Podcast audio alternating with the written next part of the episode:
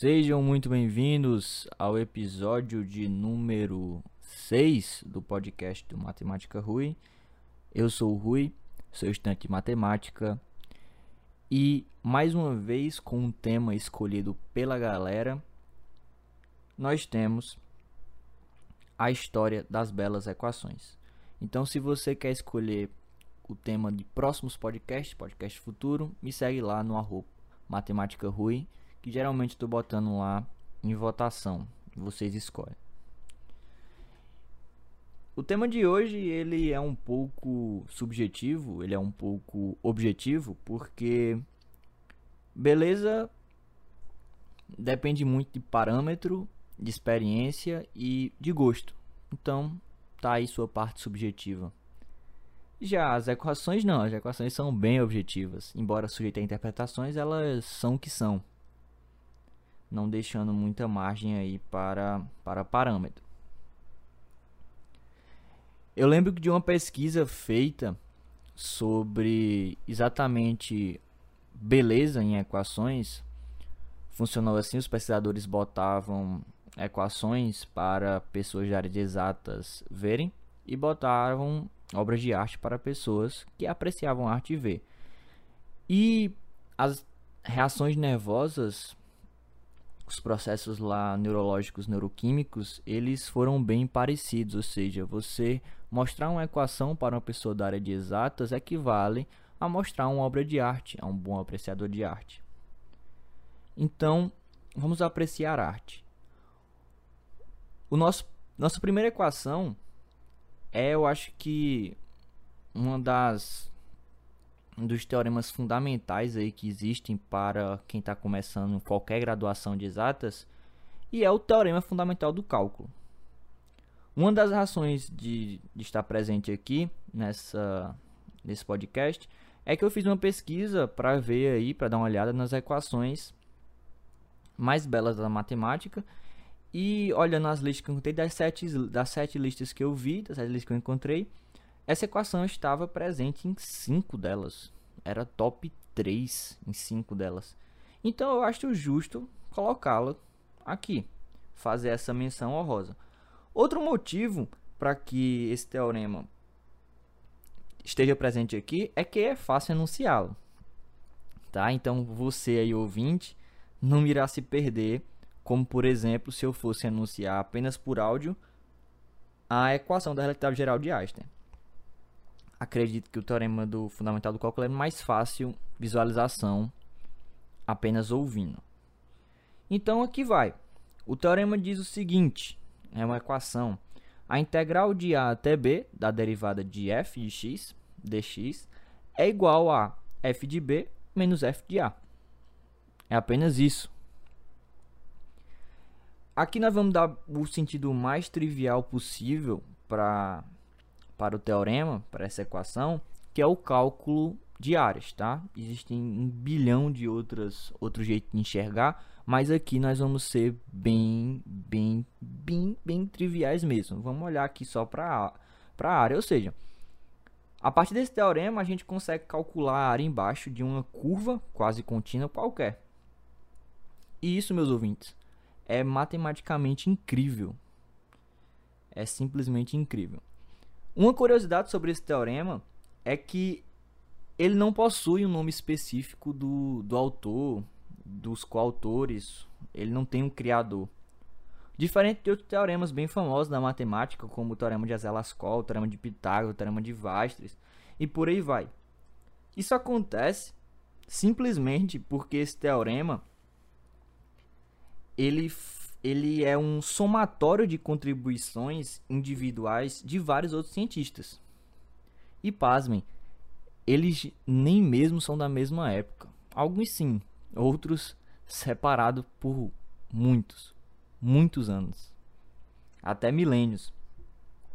Foi feito um estudo bem detalhado, mostrando uma linha cronológica de como foi o percurso até chegar no teorema que nós temos visualmente hoje, que foi o que eu enunciei. Destacando, destacando-se em estudiosos matemáticos que se, se falam dele em outras áreas, como Torricelli, Fermat, Descartes, Newton, Leibniz, o próprio Cauchy. Aparecem outros também, outros como o próprio Arquimedes, Gregory e até o Barrow. E o mais interessante disso é quando você pega, você vai olhar lá quando é que viveu Arquimedes.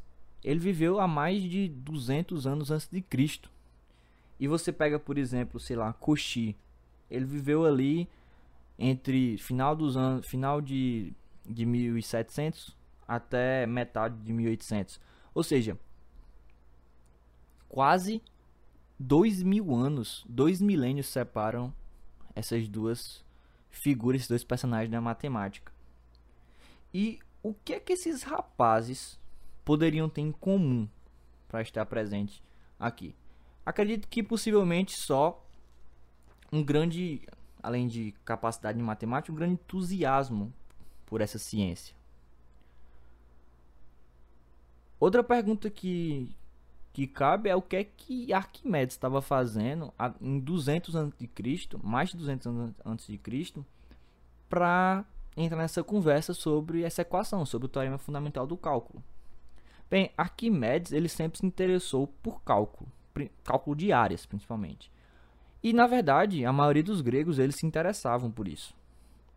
Porque faz sentido, né? Porque na, na Grécia, a quantidade de terra que você tinha, ou seja, os grandes latifundiários, grandes pessoas que possuíam terras, era como você media a riqueza das pessoas. Então, você separar bem, dividir bem grandes quantidades de terra ou seja, grandes áreas, era importante, muito importante, determinava riqueza.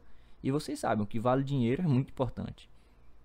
Então, é de se esperar que eles se importavam com a medição exata. Só que nem sempre aquelas áreas, elas eram figuras conhecidas. Nem sempre eram quadradinhos bonitos, retângulos. Às vezes apareciam figuras macabras, figuras que a gente pode chamar até de diabólicas, que não tinham lados regulares. Foi aí que Arquimedes aprimorou uma técnica já conhecida de um matemático anterior a ele, chamado método da exaustão, que basicamente consistia em aproximar a figura aí diabólica por uma figura conhecida. Sei lá, imagina que você quer calcular a área de um círculo. Aí você bota um quadrado lá dentro, você inscreve um quadrado lá dentro, depois você bota um pentágono, um hexágono e vai aumentando o número de lados, heptágono, e vai aumentando o número de lados. E assim, por isso que recebe no método da exaustão, você vai continuando esse processo até que o erro seja bem pequeno, o erro seja aceitável para o cálculo dessa área. Outro de seus trabalhos bem famoso é a quadratura das parábolas, muito famoso, que consistia em medir a área entre a curva de uma parábola e um segmento de reta traçado dentro dessa parábola. Mais uma vez, não é um trabalho fácil, porque mais uma vez você tem uma curva que não é fácil trabalhar, não é uma figura geométrica conhecida. E ele naquele tempo conseguiu fazer essa medida com exatidão. O próximo cara da nossa lista é nada menos do que um rapaz francês chamado Descartes. No seu tempo, surgiu nos becos da matemática uma palavrinha que era sinônimo de pecado. Essa palavrinha, para quem já está familiarizado com cálculo, se chama infinitesimal, que futuramente daria o nome ao cálculo infinitesimal. No livro A Teoria da Matemática que Revolucionou o Mundo, que leva o nome dessa palavra, infinitesimal, é contado um pouco da trajetória do cálculo ali na Idade Média. Até também o período pré-Newton e Leibniz. E nesse livro conta-se que a, a igreja repreendia fortemente, veemente as pessoas, os cientistas, os matemáticos, a favor dessa teoria, a favor desse conceito. E o que é que tinha de tão especial nessa palavra, nesse novo termo, para fazer a igreja se comportar desse, dessa forma? O que acontece é que a igreja acreditava que existia algo dessa magnitude, desse tamanho infinitamente pequeno não condizia com as criações divinas. E mesmo as contas batendo na, nos cálculos diários, mesmo os resultados estando lá, a teoria ainda precisava ser ajustada para continuar existindo.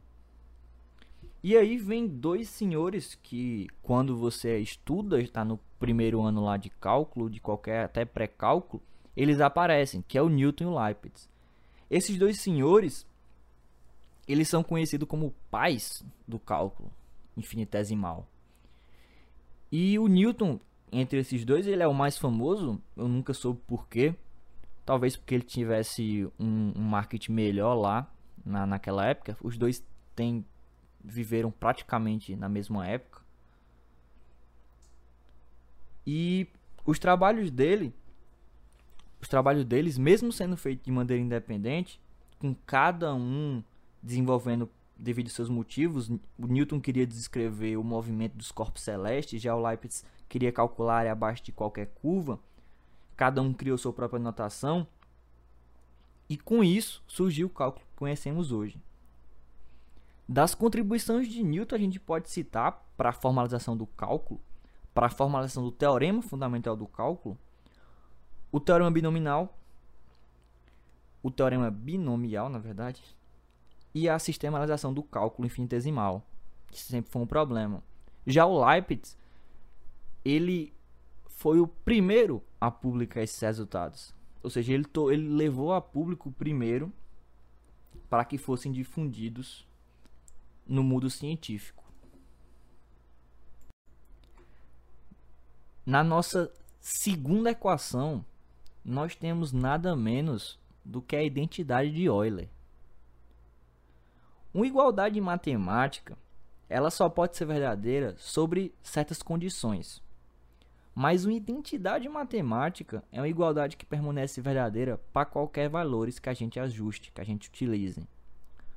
A identidade de Euler talvez seja a mais famosa das identidades matemáticas.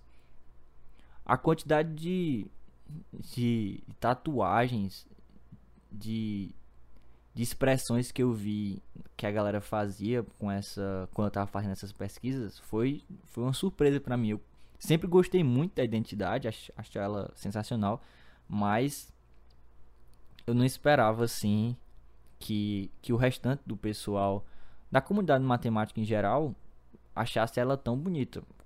Mas ela é, né? Só não estava esperando que, que fosse tão grande a, a opinião comum. Mas o que é que essa equação tem de especial? O que é que, que ela muda? O que é que será que torna ela assim diferente de outra equação, sei lá, da teorema de Pitágoras? O que é que será que que faz com que ela seja tão visualmente bonita? Bem, é porque ela simplesmente ela junta alguns dos números mais exóticos que existem na matemática e transforma em algo trivial. Ela é a junção do e, que é um número transcendental, pode ser visto também como a base do logaritmo natural, não tem problema nenhum, que resulta de uma soma finita, uma soma infinita espetacular, que é o somatório de zero até o infinito de 1 sobre n fatorial, que é a mesma coisa de somar 1 sobre 0 fatorial, mais 1 sobre 1 fatorial, mais 1 sobre 2 fatorial, mais reticências continuando assim. Esse é o, o número esse, isso, isso é o e, a base natural do logaritmo. Junta o i, que é igual a raiz quadrada de menos 1, que é a unidade imaginária é o número que a gente aprende lá no final do terceiro ano. Quem entra em colégios militares com certeza já, já viu ele. E se você está na graduação, você deve ter pago alguma introdução a, aos números complexos. Com certeza deve conhecer a, unidade imaginária. Ele aparece como a solução da, de uma equação x ao quadrado mais 1 igual a zero quando se resolve nos complexos. E daí você tem a, a definição que i ao quadrado é igual a menos 1. Também aparece quando se define algebricamente um número complexo, que é aquele z igual a x mais y vezes i, onde i é a partícula imaginária. Ou seja, você está pegando e um número transcendental. Pegou i, unidade imaginária.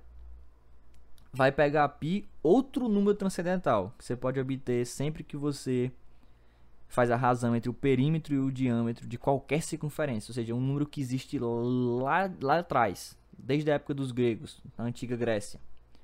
Pega o zero, que representa aí um número nulo no nosso sistema de numeração, que se você for olhar a cardinalidade é a cardinalidade do conjunto vazio, é o elemento neutro da adição quando você olha o corpo dos reais.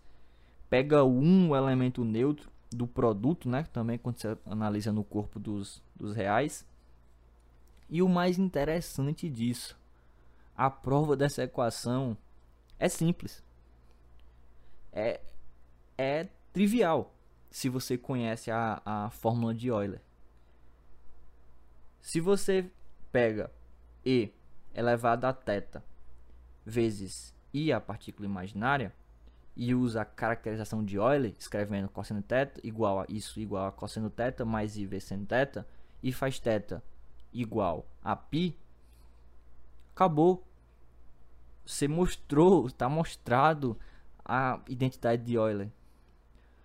E, e, isso é o mais incrível dela, é uma coisa tão palpável, tão, tão que, olha, olha, eu podia ter pensado nisso, mas não, você não podia ter pensado nisso. É surreal a a combinação de ingredientes para formar esse prato. É um prato que é tão simples, mas a degustação dele demora tanto. E por isso que você quando vai olhar as aplicações disso, elas, elas, não, elas simplesmente não acabam. Parece que não tem fim. Então, a gente pode dizer que a identidade de óleo é uma ponte entre vários assuntos ligados aos números complexos, como os lugares complexos, números complexos, sei lá, em, fórmula, em formas polares. E você consegue abordar isso de outro jeito.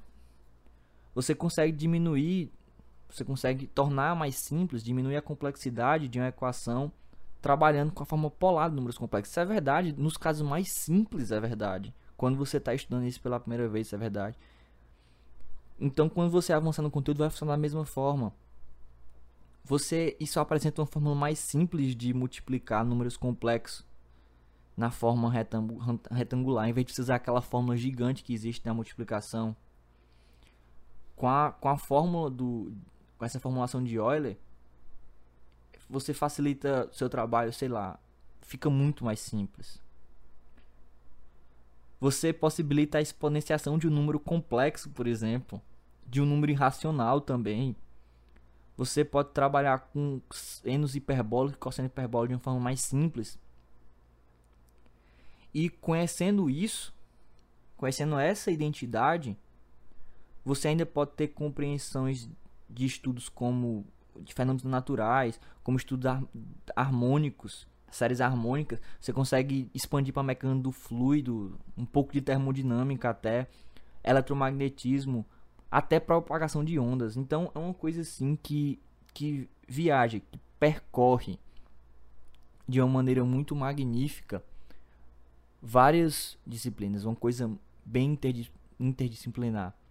E com isso, você pode responder a seguinte pergunta, já que você já, agora já tem em mente a identidade de Euler. Quanto é que vale, abre parêntese, menos 1, fecha parêntese, elevado a π? Eu estou elevando um número inteiro a um número transcendental, a um número irracional que é π. Dica: basta você analisar cuidadosamente a identidade de Euler. O resultado, acredite se quiser, é trivial sim. E você consegue um valor numérico para isso. Acredite se quiser, você consegue encontrar um resultado que não é um absurdo, que não é uma coisa vamos dizer assim, feia a, a seus olhos. Então faça exercício mental e, e pense nisso. Entrando aqui na nossa terceira divulgação das equações mais bonitas, eu coloquei a série infinita 1 sobre n ao quadrado, ou seja, somatório de n igual a 1 até infinito de 1 sobre n ao quadrado, ou se você preferir, 1 sobre 1 ao quadrado, mais 1 sobre 2 ao quadrado, mais 1 sobre 3 ao quadrado, mais reticências, continuando assim. Esse problema é um problema bem famoso, que recebe o nome de problema de Basileia, por causa do, da cidade onde esse problema foi enunciado e quase, digamos assim, foi resolvido e não foi resolvido. Vou contar um pouco dessa história. Esse problema da Basileia é um famoso problema na teoria dos números, mais uma vez a teoria dos números entrando aqui. Se você acompanha o podcast, eu já devo ter comentado ele uma ou duas vezes, respondendo as perguntas, porque é, é a minha equação preferida, é a equação que eu acho mais bonita. E um dos motivos é a história. Eu gosto demais da história desse problema. Então, o famoso problema aí da teoria dos números, que foi proposto a primeira vez por Pietro Mengoli. E ele foi resolvido por um cara aí que a gente já falou dele no segundo na segunda equação, que é que foi Euler. Lá em 1700 e pouco. Euler tinha tinha nem 30 anos ainda quando ele quando ele resolveu. E como é uma equação, né, eu tenho que dizer a equação qual é. Então, esse somatório aí 1 sobre somatório de 1 sobre n ao quadrado, essa, essa série infinita, Euler encontrou o valor para ela igual a π ao quadrado sobre 6. E é essa a nossa equação em terceiro lugar. Como o problema não foi resolvido por matemáticos da época, quando ele foi proposto, a solução tornou Euler bem famoso, porque veja só, esse problema foi, posto, foi proposto quase 100 anos antes. Então, era um problema que estava 100 anos aí em aberto. Veio Euler com nenhum fio branco na cabeça, com menos de 30 anos, acho que ele tinha 28, e simplesmente resolveu. Ó, use isso aqui, isso aqui, isso aqui, e ele acabou resolvendo. Euler generalizou o problema bem consideravelmente, tá? E suas ideias foram tomadas anos depois por simplesmente Riemann em seu famoso artigo de 1859, onde ele simplesmente definiu a função zeta e demonstrou algumas de suas propriedades básicas, entre elas aquela que eu já comentei sobre os zeros não triviais. E que é um problema em aberto aí, se você quiser ficar rico, o a lista do milênio tá aí, o prêmio do milênio tá aí para oferecendo um milhão de dólares, a cotação do dólar tá quase 6 conto, então 5 milhões e 500 mil reais aí para é um dinheiro bom até para quem resolver um dos problemas, tá? Se você resolver mais de um, a lista tem 7, um já foi resolvido, tem mais 6. Se resolver qualquer um deles aí ou resolver todos aí, dá um dinheiro bom. Dá para viver aí. Dá até para se mudar, dá até para ser vacinado. Então, o, mais uma vez o problema ele tem tem esse nome por causa da cidade onde onde Euler vivia, e principalmente também porque outros matemáticos tentaram resolver nessa mesma cidade, como Bernoulli foi outro. Na verdade, a família toda de Bernoulli tentou resolver e não obteve, não obteve êxito a, nessa, nessa resolução. A prova que Euler deu, ela parte de, do uso de, da série de Taylor, aquela expansão lá que a gente conhece em polinômios. Ele usa a função seno, a caracterização da função seno pela fórmula de Taylor. O seno de x igual à expansão polinomial lá, bonitinha, onde vai variando mais e o menos do, dos termos com fatorial. A gente sabe nos dias atuais, é bem justo com ele, né, com, com Euler, a gente sabe nos dias atuais que a argumentação que ele usou para resolver esse problema não estava 100%. Ou seja, que, a gente, que eu estou querendo dizer aqui é que, olha, estava errado. Embora o, o, resultado seja esse, a soma vala, valha π ao quadrado sobre 6, ou seja, ele errou, mas acertou, ele com certeza não era de marcar, tá, galera? Não tinha opções. Ele chegou ao resultado certo. mas não estava matematicamente correta a prova dele. Mas a culpa não, hum, a culpa não era dele porque a fundamentação teórica que ele fez usando séries de potências não são polinômios, tá? Elas não são polinômios. Então, na demonstração, quando ele tentou usar uma caracterização que a gente conhece de polinômios, que é bota o alfa em evidência, faz x menos x1, que é a primeira raiz, vezes x menos x2, que é a segunda raiz, reticência até xn, isso é um produto, a gente define um polinômio desse jeito, não está correta. Exatamente porque uma série infinita não é um polinômio. Então, obviamente, não, não, ela não compartilha das propriedades dessa decomposição, que é o argumento principal da prova de Euler. Uma prova que hoje ela, ela é aceita, que usa, se eu não me engano, integrais duplas para fazer a demonstração, é uma prova assim, digamos, bem em termos não é não é construtiva, tá? Tem que ter uma visão assim matemática bem grande para enxergar por trás dessa prova, porque ele calcula a integral dupla de uma função que a priori não tem nada a ver com o que está querendo demonstrar. A prova foi proposta e atribuída a um matemático contemporâneo bem famoso, que faleceu acho que meados aí, acho 2015 a 2016, que foi Tom Apostol. Ele é bastante conhecido internacionalmente no, no universo aí matemático, principalmente por livros de divulgação científica, etc. Então, galera, essas foram as três equações que eu acredito que va valeu a pena mencionar. Óbvio que existem muito mais, existem muito mais equações belas. Poder trazer muito bem o, o teorema de Pitágoras, o famoso E igual mc ao quadrado, ou sei lá, alguma das, das equações de relatividade de Einstein. Mas eu quis trazer exatamente essas essas três essas três equações porque a facilidade de enunciação dela e os resultados que tiveram ao longo dos anos era muito mais simples para um formato de áudio. E agora, antes da gente terminar, o quadro aí mais esperado dos domingos do pessoal, mais do que o Domingão do Faustão, mais do que o futebol. Vai começar o Brasileirão esse domingo, galera. Vamos lá, vamos São Paulo. E o quadro Matemática não é só conta, então taca-lhe a vinheta. A primeira pergunta é da Yasmin e ela disse: Vamos de intriga aí. Matemática é uma invenção ou uma descoberta? Já me perguntaram isso, acho que foi no primeiro podcast, ou foi no segundo.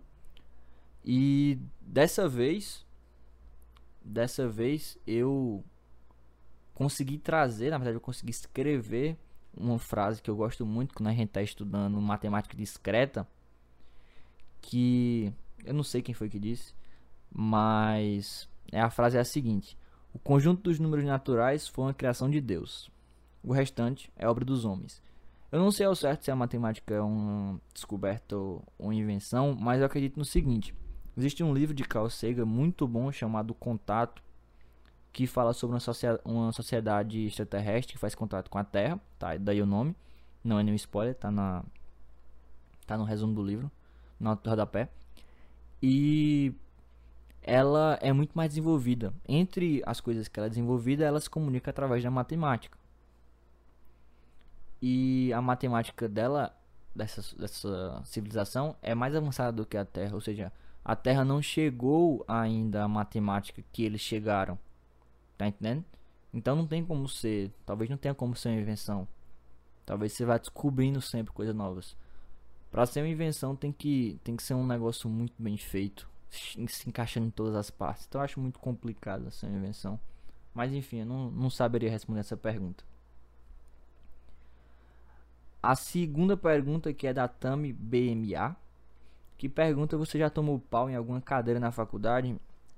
Assim, eu já tive cadeiras que foram bem complicadas, acho que cálculo 3, não por causa da cadeira, e sim por causa do professor.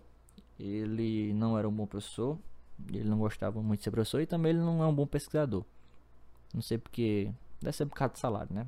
Fazer o quê? Mas se a pergunta fosse já reprovei alguma uma cadeira já, na minha época de civil eu reprovei, mas eu não reprovei por, por, pela prova. A cadeira era metodologia e trabalho científico, eu só não fui fazer. Eu tava na época querendo mudar de curso, então eu joguei para pro alto as coisas de civil e deixei para lá. Então sim, eu já tomei pau. Pedro Jacinto. Fala um pouco sobre matemática em ciência de dados. Bem, é, eu não sou muito familiarizado com ciência de dados, porque a parte que fala dela é mais de matemática aplicada, mas eu sei de algumas coisas. É, quando toda vez que tem que surge essas essas cadeiras novas, no caso data, data science, né, science data, eu sempre eu sempre procuro me informar para saber do que se trata. Sempre é muito bom. Quando surgiu inteligência artificial, também fui ler sobre, enfim. É uma área nova, é uma área de expansão. Tanto é que está surgindo curso aí com força para essa área. E basicamente, é, nos níveis iniciais, você vê um pouco de álgebra, Python, análise, otimização, um pouco de estatística, multivari de multivariedades, um pouco de base de dados, séries temporais, que tem a ver com séries lá na matemática, e etc. Então, em resumo, é uma ciência que você estuda lá as informações você vê o processo de captura, ou seja, tem vários estágios, um, tem a transformação e a geração dessa informação e posteriormente vem a análise de dados. No podcast que eu falei sobre matemática basquete de café, a parte do basquete ali do software que eles usavam para analisar os jogos era puramente ciência de dados, puramente ciência de dados. É você conseguir tornar aqueles dados brutos em uma em uma coisa vamos dizer assim, que uma pessoa comum entenda, seja no empresa, seja no, na própria franquia, no caso da NBA, do basquete, enfim. Então, acho que a matemática está presente aí nos, nos tópicos que eu citei, na álgebra, na, álgebra, na análise, na otimização, enfim. E entre, entre essas, essas, esses tópicos. O Marcos 23 Jordan, aí sim, Marcos, mandou: bora tatuar a identidade de Euler no braço. É, gostaria, não vou mentir, mas eu prefiro ainda ao problema da Basileia. Para mim é mais chamativo. A Tatiane pergunta: Você conhece a alegoria de Zenão? Conheço, é um problema bem famoso. Acho que, como primeiro contato, quando você está estudando sequência no ensino médio, é uma boa história para se contar. O a alegoria diz normalmente o seguinte: você tem uma tartaruga que ela sempre anda a distância que ela tem que percorrer é um, um, metro, certo?